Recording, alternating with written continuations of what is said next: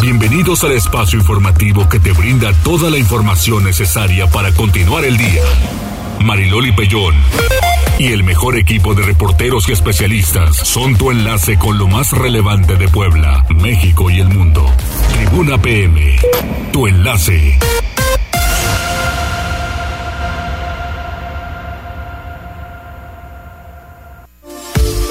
Hola, ¿qué tal? ¿Cómo están? Muy buenas tardes. Un placer saludarles. Mitad de semana, 14 horas con 4 minutos. Buenas tardes en cabina. Hola, Cóndor. Hola, Avi. Y Jazz, ¿cómo estás? Muy bien, muy buenas tardes, Mariole. Aquí estamos en este miércoles 27 de julio. Así es, pues ya puestísimos con toda la información. Le mandamos un saludo a Natalia Pandal, a Natalia Fernández de Pandal, a Natalia Shepard, que hoy festejan su, su santo, su santo pues muchas felicidades. Y tenemos líneas telefónicas, el 242-1312, el 22-23-90-38-10. Ah, Natalia Regordosa también, arroba noticias tribuna, arroba mariloli pellón. Y enseguida nos vamos a las tendencias. Tribuna PM. Cuéntame, Jazz, ¿qué hay? ¿Qué tal, Mariloli? Excelente día de nueva cuenta. Fíjate que, como bueno, ya todos sabemos, estamos atravesando la quinta ola de contagios de COVID-19 en el país y ante esta situación, hace algunas semanas, el Instituto Mexicano del Seguro Social reactivó eh, esta forma de eh, tramitar los permisos COVID en línea eh, y en tan solo 20 días informó el instituto que más de 142 mil permisos fueron tramitados a través, eh, bueno, electrónicamente. Eh, este periodo fue del 6 al 26 de julio. La cifra exacta son 142 mil 16 incapacidades temporales por COVID-19. Hay que recordar que este programa es, eh, bueno, se puede tramitar a través de un sitio web o de la aplicación móvil del del instituto. Del, de ese total de incapacidades, 66.138 fueron tramitadas en la Ciudad de México, el Estado de México, Nuevo León y Jalisco. Hay que recordar que esta incapacidad de COVID, bueno, este permiso COVID, eh, pues prácticamente cree en los trabajadores al 100%, o sea, de da... Eh, prácticamente no te pide algún requisito extra más que la palabra del trabajador Habrá que ver si estos, eh, o de cuál, del total de estos 142 mil y un poquito más, fueron completamente reales, ¿no? Porque ya ves que nunca falta el vivo que quiera eh, pues tratar de engañar y sacar algún beneficio que pues ya prácticamente desvirtúa el objetivo de esta eh, de este trámite. En otros temas, fíjate que en redes sociales están criticando al presidente de Ucrania, Volodymyr Zelensky y a su esposa. ¿Por qué? Porque van a ser la portada, no sé si ya viste las fotos, Loli, van a ser portada de la revista Vogue en Estados Unidos. Eh, ya están circulando eh, algunas imágenes de esta edición especial de esta prestigiada revista.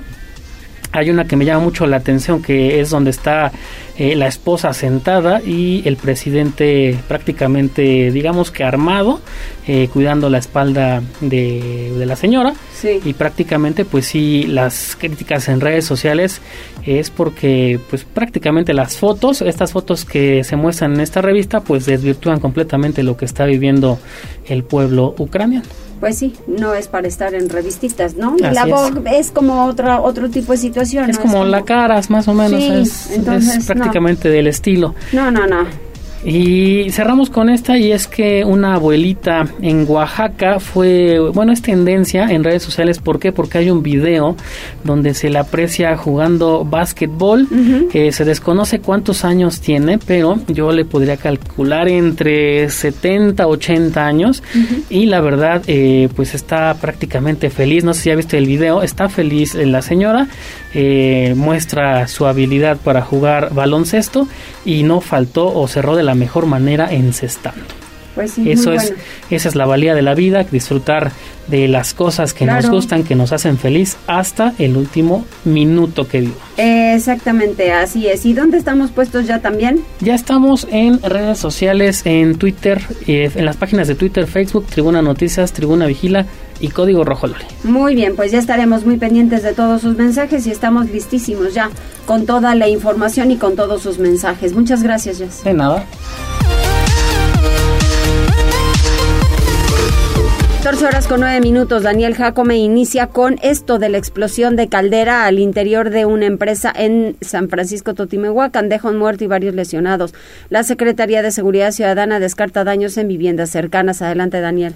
Tras la fuerte explosión de una caldera al interior de la empresa Curatex dedicada a la fabricación de gasas, María del Consuelo Cruz Galindo, titular de la Secretaría de Seguridad Ciudadana, dio ante medios de comunicación el saldo oficial preliminar. De acuerdo con la Secretaría de Seguridad Municipal, la explosión se originó en el área de calderas de dicha fábrica, tras la cual, hasta el momento, se reporta una persona sin vida y ocho lesionadas, de las cuales una requirió ser ingresada al nosocomio debido a las heridas que sufrió. Asimismo, la funcionaria indicó que aproximadamente 35 empleados de la citada empresa fueron evacuados. El reporte que tienen a esta hora tras la emergencia que se desarrolla en estos momentos en Bueno, pues en principio sí tenemos una situación de una empresa que se dedica a la elaboración de gasas. Eh, esta empresa, al parecer, todo sucede en una área mixta de calderas y eso es lo que genera la, la situación. Hasta el momento, y gracias a la intervención oportuna de de todos los cuerpos de seguridad y de emergencia. Estamos en, el Estado y también. También tenemos el apoyo de SUMA. Eh, eh, bueno, pues tenemos un reporte en el momento que es provisional, aclaro. Eh, tenemos ocho lesionados, un deceso, una persona lesionada con quemaduras que fue trasladada, es la única que fue trasladada a un hospital. Y de esta empresa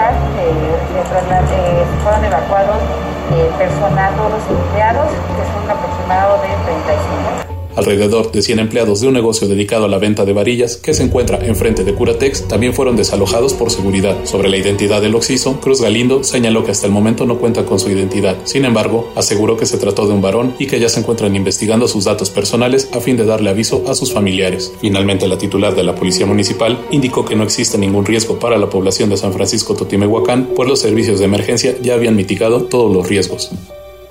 Muchas gracias, gracias Daniel. Y seguimos con la información. Billy Bravo, iniciamos con el tema de las presas del Estado. Registran un regular nivel de agua, pero hay sequía en algunos municipios. Adelante, Pili, buenas tardes. ¿Qué tal? Muy buenas tardes, Mariloli. A pesar de que no ha llovido con intensidad en todo el Estado, las siete presas que tiene el Estado de Puebla registran pues un regular nivel de aguas, a excepción de la presa Manuel Ávila Camacho, que es la más grande, y que solamente tiene el 24,5% de su capacidad, pero se habrá de esperar las lluvias, pues que faltan de julio, que ya son dos días, y naturalmente las de agosto. La secretaria de Medio Ambiente, Beatriz Manrique Guevara, hizo hoy un recuento de la capacidad de agua almacenada en esta presa. Escuchemos la presa Manuel Ávila Camacho, cuyo uso es para riego agrícola y tiene en este momento un volumen del 24.5%. La presa dota de agua al distrito de riego 0030. Para el día 30 o 31 de este mes estarán ya cerrándose las compuertas al cumplir con el volumen pactado para el distrito, que son 265 mil millones de metros cúbicos. De tal forma que al terminar el mes podríamos estar esperando que la presa Manuel Ávila Camacho o Valsequillo empiece a incrementar su nivel paulatinamente conforme vayan llegando las lluvias. Y también hizo un recuento de la capacidad de otras presas, como es el caso de la Soledad que tiene 44%, la Necaxa 28, Tenango 26, Nejapa 24, 94, Peña Colorada 80%, Boqueroncitos y Huachinantla tienen 80 y 90% respectivamente. Las presas de Puebla de la Sierra Norte están ubicadas en Huachinango, Tlatlauqui, Tenango y Juan Galindo. Se destinan generalmente para la generación de energía eléctrica, mientras que las del sur, como es el caso de La Valsequillo, Manuel Ávila Camacho, Peña Colorada y Boqueroncitos, el agua se destina para uso agrícola. Por primera vez, la presa de Valsequillo presenta un retraso en la acumulación de aguas de lluvia, aunque todavía falta, como ya se dijo, las lluvias de agosto y tal vez de septiembre, que permita elevar su nivel hasta los 300 millones de metros cúbicos, que es su capacidad total. Las aguas de esta presa se destinan para el riego del distrito 30 que comprende tierras de cultivo que van desde Tepeaca, Tecamachalco hasta llegar a Tehuacán. Por eso, pues la importancia de que eh, pues esperan las lluvias de agosto y que el fenómeno del niño pues no siga causando irregularidades. Es el reporte, Mariloli. Oye, Pili, en el tema de salud ya inició vacunación pediátrica. Sí, fíjate que, bueno, pues para este día, como lo había anunciado nuestro secretario de Salud, José Antonio Martínez, inició en 11 municipios de la región centro, pues la jornada de vacunación pediátrica en estos 11 municipios que comprenden Atlisco, Izúcar de Matamoros, San Martín Texmelucan y otros. El anuncio relevante de hoy es que fíjate que Insabi eh, dará a Puebla una dotación de 250 mil vacunas del laboratorio Pfizer que servirán para aplicar segundas dosis a la población adolescente de 12 a 17 años de edad.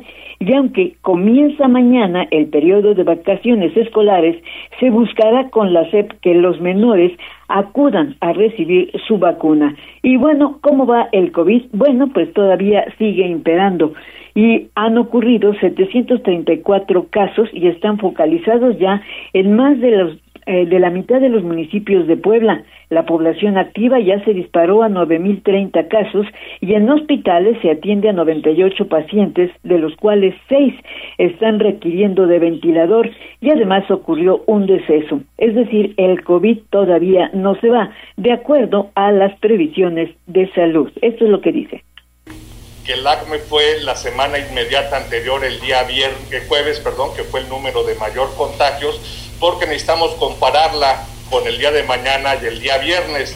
Lo que sí estamos viendo es una desaceleración en el número de contagios y esta semana ya podríamos, al finalizar esta semana, ya podríamos eh, determinar si el ACME eh, ya pasó, qué es lo que va a seguir eh, sucediendo por, por las proyecciones que tenemos del Servicio de Epidemiología de, la Secretaría de Salud es que vamos a estar eh, continuando con un número de casos positivos elevados durante esta semana y la que sigue.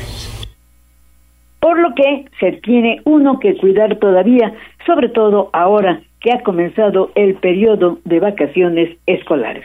El reporte sanitario, Mariloli. Muchísimas gracias, Pili. Hay que seguirnos cuidando. No hay más. El uso de cubreboca es importantísimo. Nos enlazamos ahora con Gisela Telles. La participación de 760 deportistas se inauguró el torneo nacional de la calle a la cancha. Hay que echarnos una cascarita. Adelante, Gisela. Así es, Briloli, te saludo con mucho gusto, igual que a nuestros amigos del auditorio, y precisamente con la participación de 760 deportistas, 310 mujeres y 350 hombres, Carlos Montiel Solana, coordinador de regidores del Ayuntamiento de Puebla, inauguró el torneo nacional de la calle a la cancha que se llevará a cabo del 26 al 29 de julio en el Zócalo de la ciudad. En medio de un gran ambiente, Mariloli las y los participantes comenzaron a arribar a la Plaza de Armas minutos después de las ocho horas, esto para participar en este destacado evento que auspició Fundación Telmex y en el que el gobierno de la ciudad destinó un billón de pesos y es que Montiel Solana aseveró que el alcalde Eduardo Rivera Pérez desde el 2011 ha apoyado este tipo de causas debido a que está convencido de que abonar de manera directa y eficiente al deporte mejorará la vida social. Así lo decía. Deportistas principalmente, la más cordial de las bienvenidas. Difícilmente se, eh, eh, estarán en un lugar tan hermoso con una vista de una de las catedrales más importantes y más bellas de Latinoamérica. Seguramente disfrutarán estos momentos a todos los deportistas que hoy nos acompañan. Estamos seguros de que este será un extraordinario evento.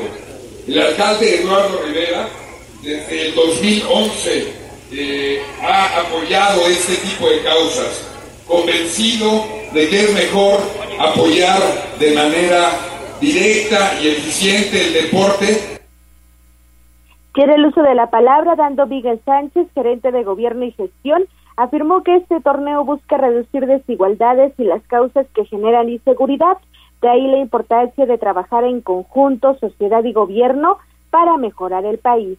Ya por último, Antonio Iriarte González, director del Instituto Municipal del Deporte, recordó que las y los mejores jugadores podrán representar a México en el torneo internacional que se realizará en Nueva York, por lo que pidió a todas y todos dar lo mejor en el campo de juego. El reporte Mariloli. Oye, Gise, y además de la calle a la cancha va a beneficiar al turismo, dice Alejandro Cañedo, ¿será?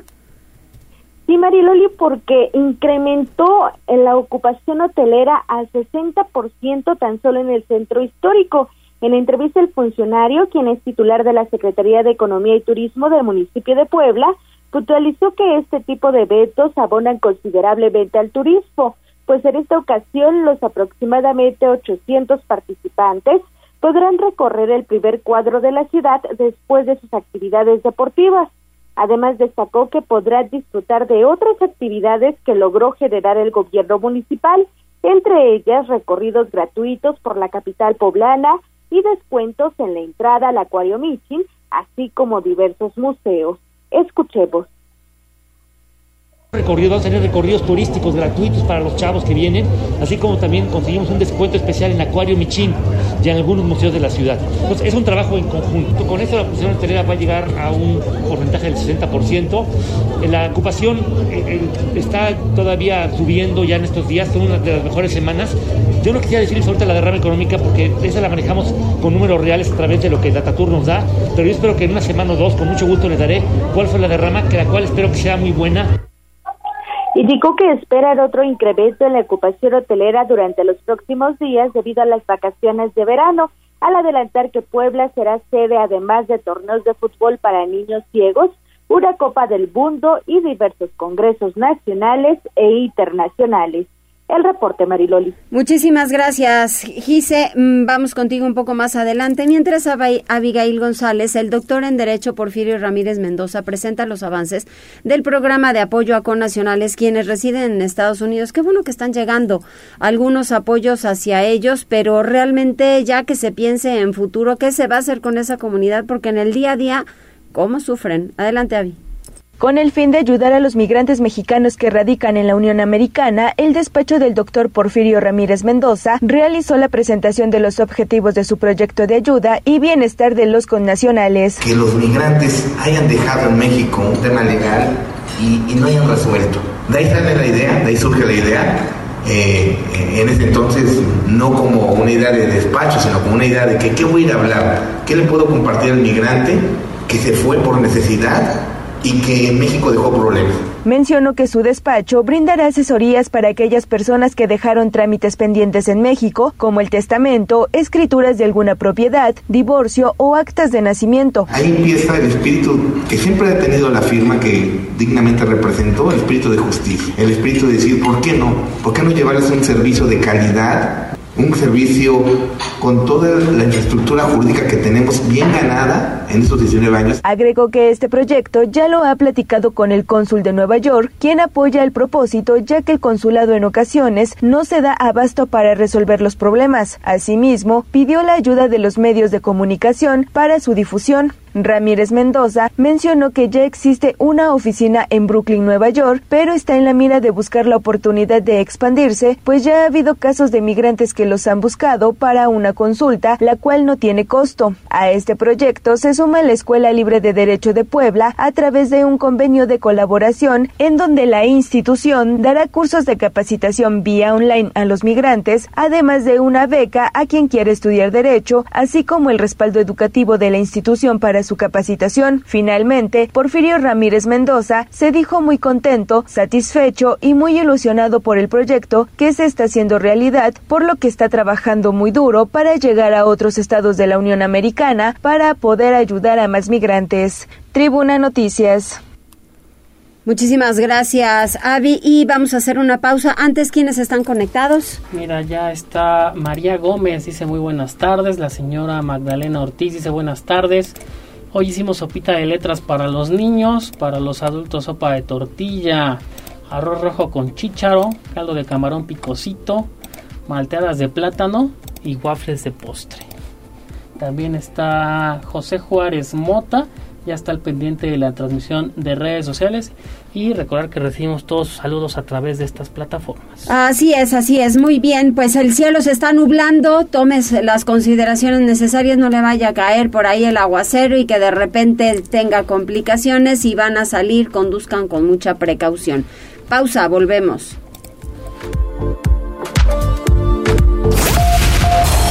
Enlázate con nosotros. Arroba Noticias Tribuna en Twitter y Tribuna Noticias en Facebook. Ya volvemos con Tribuna PM. Noticias, tendencias y más. Estamos de regreso. Tribuna PM, tu enlace. El cóndor que nos quiere poner a bailar 14 horas con 28 minutos. Le mando un cariñosísimo saludo a Luis Raúl Farfán. Estoy viendo tus videos, Luis Raúl. Sigue para adelante. Eh, que te recuperes pronto, que en algún momento determinado puedas tener una prótesis debido a un terrible accidente que tuviste aquí en Puebla y que todas las terapias que te sirvan para que vayas adelante todos los días, de verdad. Te mando un abrazo y felicidades por todo lo que realizas diario y además tu buen ánimo, tu buen ánimo y la actitud que le pones a la vida. Continuamos con información. Liliana Tecpanecatl, la diputada Mónica Silva, le dice no al poliamor. Adelante, Liliana, ¿de qué se trata? ¿Cómo estás? Buenas tardes, Mariloli. Te saludo con mucho gusto, igual que al auditorio. La diputada Mónica Silva Ruiz consideró que no es necesario legislar respecto al poliamor. El Código Civil en el Estado de Puebla, afirmó, es muy claro y establece que el matrimonio se constituye únicamente entre dos personas. La presidenta de la Comisión de Gobernación admitió que no ha tenido tiempo de leer la polémica sentencia emitida por un juez en favor de un hombre que pretende casarse con dos personas y aún así consideró que no es antecedente suficiente para legislar en la materia. Escuchemos. La verdad es que ha dado mucho de qué hablar justo esta, esta llamada sentencia poliamor. Debo compartirles confesarles que no he tenido oportunidad de leerla en profundidad. Les prometo que cuando asista les daré mi opinión. Eh, pero de entrada puedo decirles que no, no considero que sea una, una medida que tengamos que adoptar. Al final, eh, nuestra legislación es muy claro, ¿no? Dos personas y desde ahí, bueno, pues, independientemente de que una de las dos personas esté de acuerdo con que contraiga eh, matrimonio con otra persona, no es suficiente como para poder salvaguardar justamente el tema de la salud. El poliamor, Mariloli Auditorio, es el término que se utiliza para definir el vínculo afectivo, sexual y emocional que mantienen tres o más personas entre sí con las mismas o similares condiciones comúnmente atribuidas a las parejas, compromiso entre ellos y durabilidad. Es el reporte.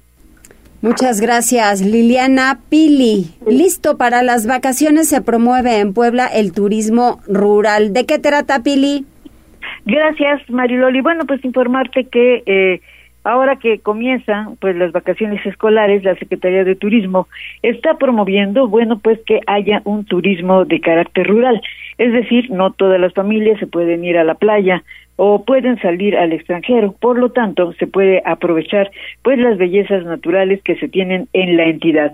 Y por eso, bueno, pues ya se está impulsando este turismo que comenzará precisamente en San Andrés Cholula, en donde, bueno, pues existen opciones no solamente en balnearios, sino en recorridos que se pueden hacer muy cerca de Puebla y que permita a las familias convivir. En la presentación de este programa también se habló pues de las múltiples posibilidades que se tiene al interior del estado.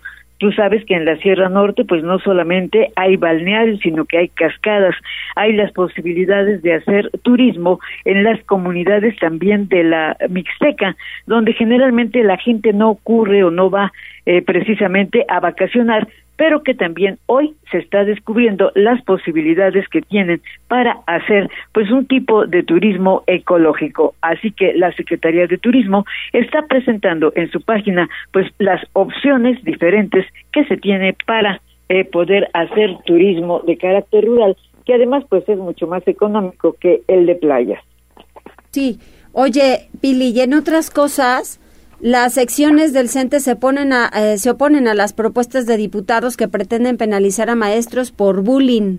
Así es, fíjate que eh, tanto la sección 23 como la 51, pues acaban de emitir un comunicado en donde hacen un rotundo rechazo a la iniciativa, a las iniciativas que presentaron las diputadas Laura Ivonne Zapata, así como María Ruth Zárate del Partido Revolucionario Institucional, en donde están proponiendo eh, pues imponer penas de prisión y hasta de criminalizar la labor educativa de los maestros que cometan o que practiquen bullying con algunos estudiantes. Por eso, eh, pues los maestros, los líderes de la sección 23 señala que ya existen ordenamientos expedidos y vigentes en el ámbito federal y local de exacta aplicación para atención y en su caso sanción por hechos de violencia, maltrato y acoso que tengan lugar en escuelas oficiales, siendo innecesario y redundante legislar respecto a las responsabilidades de profesores, directivos o demás trabajadores de la educación, notándose además un, un sesgo de estigmatización al grado pues de criminalizarlo. Por eso, pues los sindicatos magisteriales han presentado de inmediato una protesta que están enviando al Congreso del Estado. Los trabajadores de la educación, dice, eh, no están en contra de que se expidan nuevos documentos eh, y medidas y procedimientos que favorezcan la erradicación del acoso escolar en las escuelas. Al contrario, los maestros trabajan todo el tiempo pues para que los niños eh, pues tengan realmente una educación, aunque el comportamiento pues siempre proviene de los hogares.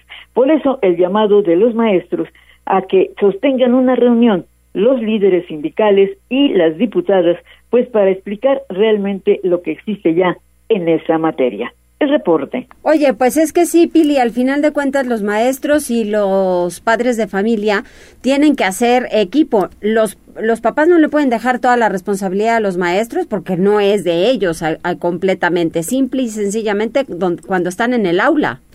Exacto, y, y además, bueno, pues muchas veces los maestros tienen que corregir esas conductas, ¿no? Esas conductas de violencia o de groserías, ¿no? Que cometen cuando realmente deberían hacerlo en su casa, ¿no? Sí. Entonces, bueno, pues las propuestas que han hecho las diputadas de, del PRI, Zapata Martínez y Zárate Domínguez, pues no han sido bien acogidas. Ayer incluso también el líder del Congreso, el diputado Sergio Salomón, pues también salió al quite, señalando que no se pretende criminalizar, que además me parece un término exagerado, ¿no? Claro, claro. Porque criminalizar, pues es algo ya muy serio, ¿no? Sí. Eh, sobre todo cuando, pues la labor de los de los profesores es corregir y bueno, de que haya a lo mejor a veces eh, los padres ya se ponen muy muy difíciles cuando los maestros pues tratan de corregir, ¿no? Sin desconocer que pues algunos maestros a lo mejor pues sí utilizan todavía un poco métodos severos, ¿no? Pero en fin, es cuestión de ponerse de acuerdo, de dialogar para que los muchachos tengan una mejor educación y un mejor comportamiento. Así es, así es, Pili, pero no dejarse pues toda la responsabilidad. Muchas gracias. A ti. Y nos vamos ahora con Daniel porque fallece un adulto mayor quien cayó a un registro en San Pedro Cholula. Iba en su bicicleta, oiga, ya ven cómo, cómo los infames que roban las tapas de, de estos registros, todo lo que están ocasionando, un adulto mayor, quien viajaba a bordo de una bicicleta, murió al caer en un registro que no tenía tapa en el barrio de Tlatempa, perteneciente al municipio de San Pedro Cholula. Este martes, aproximadamente a las 19.30 horas, el mencionado ciclista avanzaba sobre la calle 6 Norte y al llegar al tramo entre 20 y 22 Oriente, cayó al interior de un registro de Comisión Federal de Electricidad, sufriendo un fuerte golpe en la cabeza. Por lo anterior, vecinos de la zona dieron aviso a las autoridades, llegando poco después paramédicos de protección civil, quienes intentaron reanimar al hombre de aproximados 65 años de edad. Sin embargo, ya nada pudieron hacer por él. La zona fue acordonada por elementos municipales y al lugar llegó personal de la Fiscalía General del Estado, quien se encargó de realizar las diligencias de levantamiento de cadáver, así como de autorizar su ingreso al anfiteatro, donde familiares podrán reclamarlo. Nos trasladamos ahora a Amozoc porque aseguran una pipa de gas tras tiroteo en Amozoc, en ese lugar. Elementos municipales recuperaron una pipa de gas LP tras enfrentarse contra presuntos huachigaceros en inmediaciones del municipio de Amozoc. Esta madrugada de miércoles, las autoridades fueron notificadas sobre la presencia de un grupo de sujetos y dos pipas a la altura del kilómetro 3 más 500 de la carretera federal Amozoc-Grajales. Por ello, elementos de la policía municipal se presentaron en dicho punto donde comenzó un tiroteo, tras el cual unos presuntos huachigaceros se dieron a la fuga a bordo de una pipa, dejando la otra abandonada, mientras que otros se retiraron a pie. Tras pedir apoyo a los municipales, Al lugar arribó personal de la Guardia Nacional y de la Sedena, quienes aseguraron la zona y montaron un operativo de búsqueda de los presuntos ladrones de combustible, sin embargo no se indicó si pudieron dar con alguno de ellos. Y gobernación municipal, la verdad que la tiene súper complicada por todo lo que he encontrado en los mercados, en los mercados municipales, ante la venta de droga y el cobro de, el famoso cobro de piso. Adelante, Gise. Así es, Mariloli, te saludo de nueva cuenta y te comento que venta de drogas, cobro de piso son los delitos que se identificaron con mayor frecuencia en los mercados municipales. Esto lo informó Jorge Cruz Lepe, titular de la Secretaría de Gobernación del municipio de Puebla. El funcionario puntualizó que ambas situaciones ocurren prácticamente en todos los inmuebles de apoyo y la mayoría que administra el gobierno de la ciudad, por lo que ya se trabaja con el Estado para lograr ingresar. Aunque evitó ahondar en el tema, aseveró que le queda claro que el mercado Morelos es un lugar en donde se comercializan sustancias nocivas y también se realiza este cobro irregular. Esto a las y los locatarios. Así lo decía. Aparte de la venta de droga, obviamente es el derecho de piso.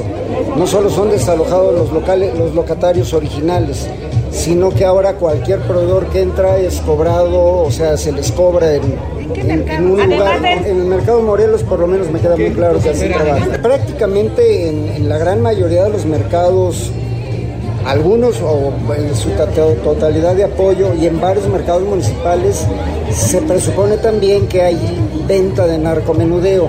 Entonces ahí tenemos nosotros que entrar de, la mano con gente del gobierno del Estado, en este caso con la Fiscalía. Manifestó que el diagnóstico de la Secretaría de Gobernación es que estos sitios están tomados por gente que no tiene nada que ver con ellos una vez que incluso algunos propietarios de locales fueron desalojados por personas con otros conceptos de negocio.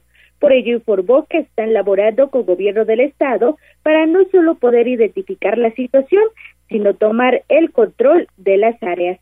Sobre el tema de la cuchilla y la 46, dio a conocer que son espacios en donde no pueden entrar solos, deben hacerlo en colaboración con el gobierno del Estado y la Fiscalía General del Estado a la par de que no es un tema que le corresponde a gobernación al ser un espacio comercial.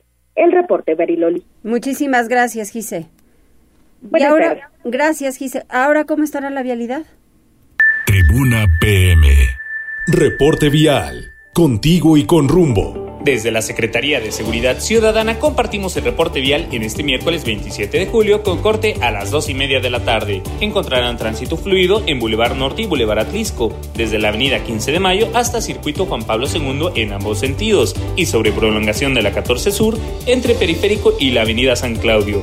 Además hay buen avance sobre la 23 Poniente, desde la 11 Sur hasta Boulevard Atlisco. Por otra parte, tomen sus precauciones ya que se registra carga vehicular sobre la 16 de septiembre entre la Avenida Las Margaritas y Boulevard Municipio Libre, y sobre Boulevard Norte desde la 27 Norte hasta la China Poblana. Asimismo, hay ligero tráfico sobre la 25 Sur, entre la 17 Poniente y la 35 Poniente. Amigos del auditorio, hasta aquí el reporte vial y no olviden mantenerse informados a través de nuestras cuentas oficiales en Facebook, Twitter e Instagram. Que tengan una excelente tarde. Puebla, contigo y con rumbo. Gobierno Municipal. Si salen, reitero que lo hagan con mucha precaución. ¿Hay algún reporte más? Tenemos saludos para Rodrigo Martínez que dice, buenas tardes, ya llegando a escuchar las noticias como todos los días, el centro está bastante lleno, algo de gente sin cubrebocas y los partidos de fútbol en el Zócalo están buenos. Sí, pues sí, y aparte se ven las canchas, eso comentábamos ya si yo que se antoja ir a echar una cascarita y es que tiene el fondo de catedral, pues está espectacular. Hombre, imagínate con qué vista, ¿no? Si festeja uno el gol a todo lo que da. Hombre, claro. Y saludos para Marie France en Facebook. Órale, saludos Marie. Marie, así se le pronuncia. Marie. Marie. Eso. Muy bien. ¿Algún reporte más? Por lo pronto no. Muchas gracias. Hacemos una pausa, 14 horas con 41 minutos. Volvemos enseguida. Enlázate con nosotros. Arroba Noticias Tribuna en Twitter y Tribuna Noticias en Facebook. Ya volvemos con Tribuna PM. Noticias, tendencias y más. Estamos de regreso. Tribuna PM, tu enlace. Los voy a grabar porque traen muy buen ritmo y parejitos, parejitos entre Avi Condor. Denle duro al. al zapateado. Gisela, ¿qué dice el titular de normatividad del ayuntamiento? Porque creo que sí hay cuestiones importantes de lo que se está llevando en el centro histórico. Así es, Mariloli, y es que el titular de la Unidad de Normatividad y Regulación Comercial del Ayuntamiento, Enrique Guevara Montiel, informó que el centro histórico dejó de ser el sitio con mayor apartado de lugares debido a la implementación del sistema de parquímetros. Por ello dio a conocer que ahora las zonas reincidentes o los clientes frecuentes de dicha conducta son la periferia del primer cuadro de la ciudad, la 43 Poniente, la 25 Sur y Avenida Nacional. Escuchemos. El tema de los parquímetros ha evitado el apartado de lugares. No, no niego que, que siga habiendo, ¿no?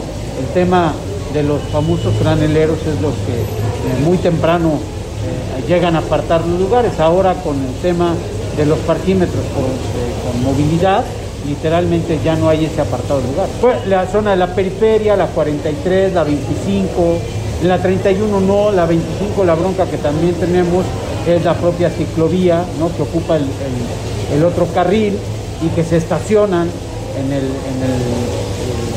carril pegado a la ciclovía.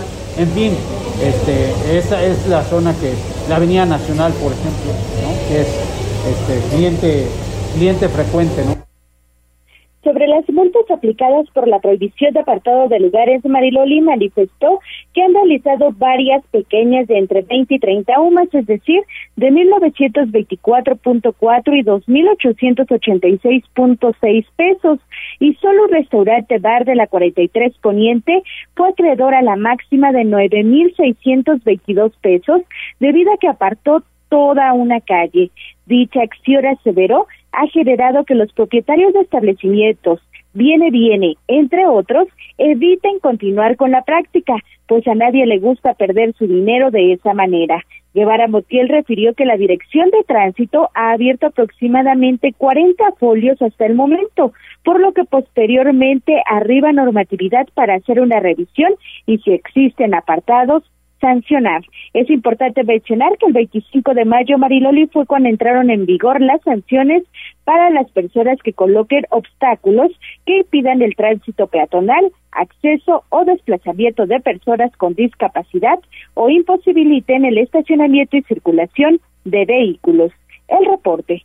Muchas gracias, Gisela. Nos vamos con Liliana sobre un tema importante de lo que está sucediendo allá en la cuchilla, pero exactamente qué es lo que dicen tras la desaparición de esta pareja. Recordarás que iban hacia ese lugar y que de repente pues ya no se supo de ellos, Liliana.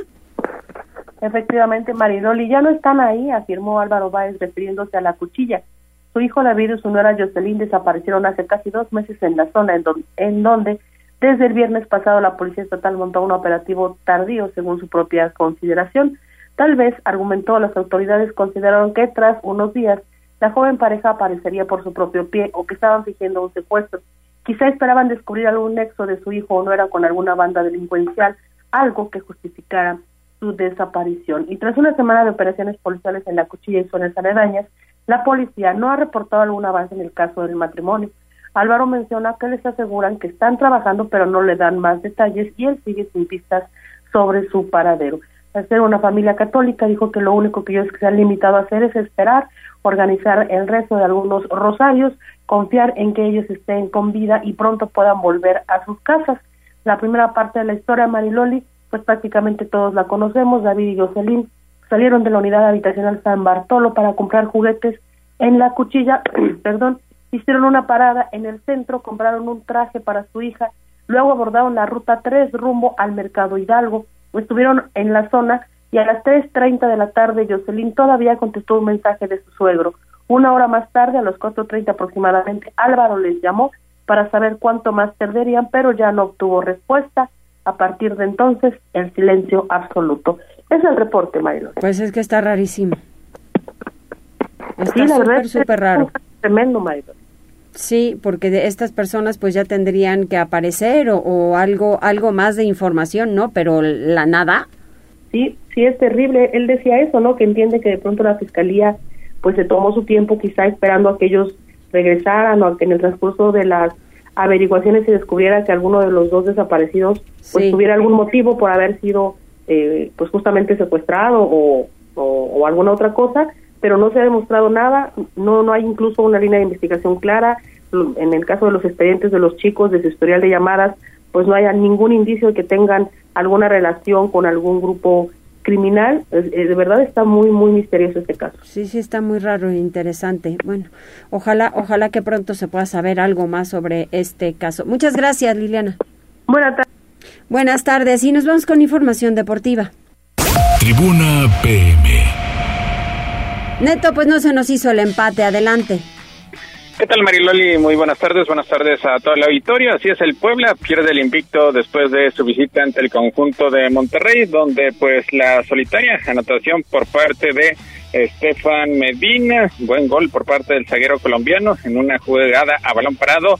Con eso Monterrey terminó por imponerse 1-0 sobre el conjunto del Club Puebla para mantenerse con el primer puesto de la tabla general dentro del torneo Apertura 2022 de la Liga MX. Y es que Medina anotó el único tanto al encuentro en una jugada, pelota detenida a los 30 minutos. Los Rayados ahora tienen 12 puntos y serán los mejores del fútbol mexicano por segunda fecha consecutiva, mientras que el Puebla extiende a tres su racha de partidos sin poder ganar y se mantiene con ocho unidades en la quinta posición a la espera de los demás resultados por esta cuarta jornada. Y es que los Rayados se pusieron en el frente en una jugada de tiro de esquina en donde Rogelio Funes Mori efectuó un tiro que se estrelló en el poste, el rebote le quedó a Medina, quien dentro del área chica sacó un zurdazo imposible para el guardameta paraguayo, con lo cual pues se quedó con la victoria para el conjunto regiomontano que así sigue anclado en el primer lugar de la tabla general, con un Puebla que pues mostró una cara distinta, también con una serie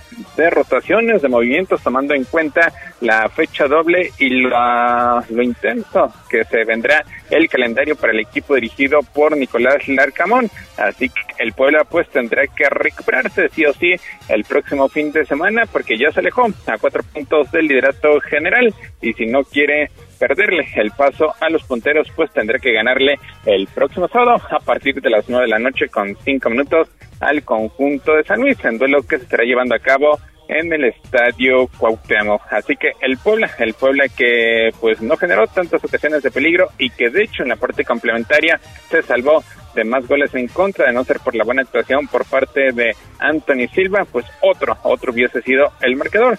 Y un Monterrey sin ser tan espectacular, pues consigue una victoria más para quedarse con los tres puntos. Vámonos con el resto de resultados porque lo que pudo ser el último encuentro por parte de Santiago Jiménez antes de emigrar a Europa, Cruz Azul terminó empatando sin anotaciones con el equipo de San Luis.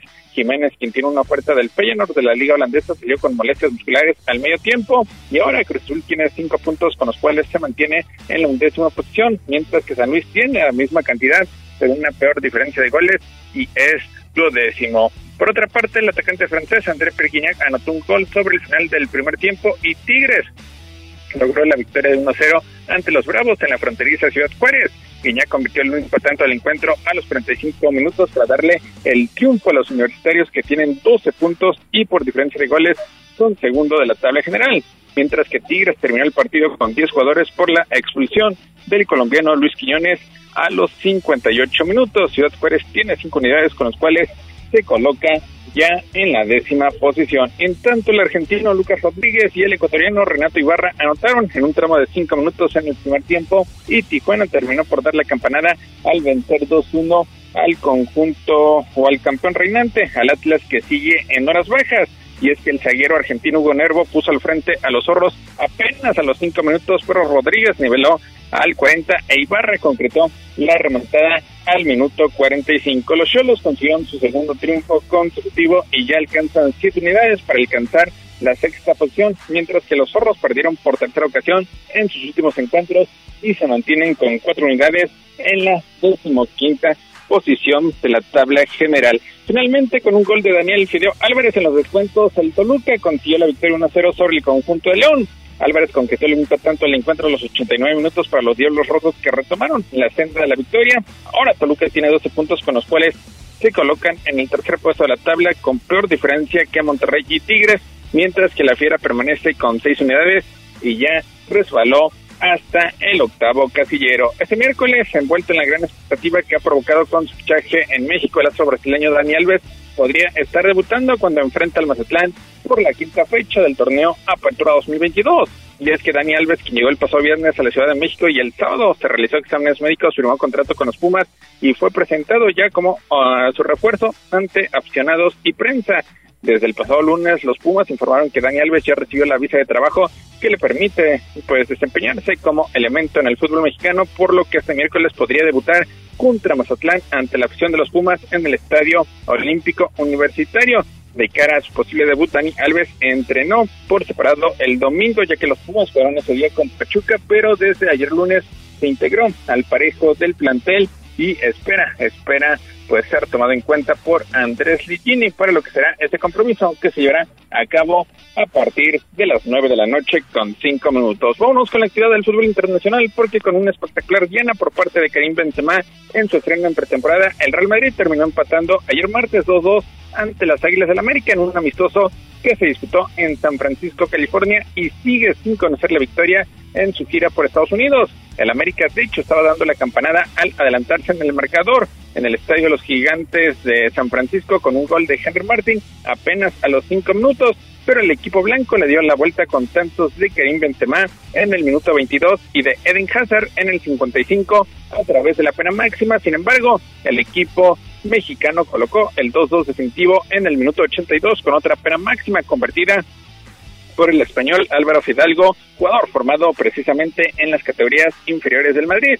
Así el campeón de Liga Español que cayó el pasado sábado 1-0 en el clásico ante el Barcelona, estará cerrando su gira estadounidense el sábado ante la Juventus allá en Pasadena, California. En tanto, en su tercer partido, la gira norteamericana del Barcelona terminó igualando 2-2 en un amistoso contra la Juventus allá en Dallas, Texas, con dianas del francés Ousmane Dembélé y del italiano Moise Dembélé adelantó en dos ocasiones al Barcelona con espectaculares acciones individuales en los minutos 34 y 40, mientras que Chen anotó por la Juventus en el 39 y 52, en un partido disputado bajo un intenso calor, allá en el Cotton Bowl. Ahora el Barcelona, que derrotó en la última semana al Inter de Miami 6-0 y por la mínima al Real Madrid, estará cerrando su etapa de pretemporada en Estados Unidos el sábado en la cancha del New York Red Bull, perteneciente a la Major League Soccer. Y ya para rematar la información deportiva, vamos con el béisbol, porque ayer Crujayer lo colgó seis argollas y la ofensiva de los Pericos de Puebla explotó en el segundo acto para llevarse el triunfo por pizarra de 9-0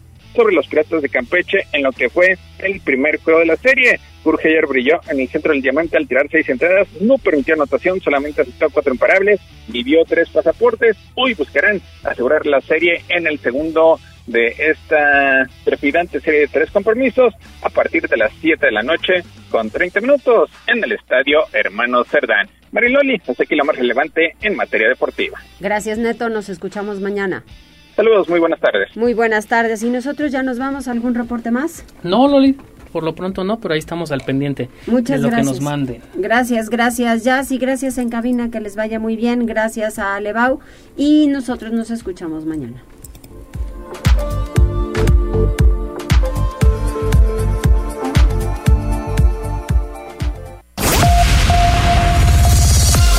Gracias por enlazarte con nosotros. Seguimos informándote vía redes sociales. Arroba Noticias Tribuna y Tribuna Noticias en Facebook. Tribuna PM es un producto de Tribuna Comunicación. Fuerza en medios.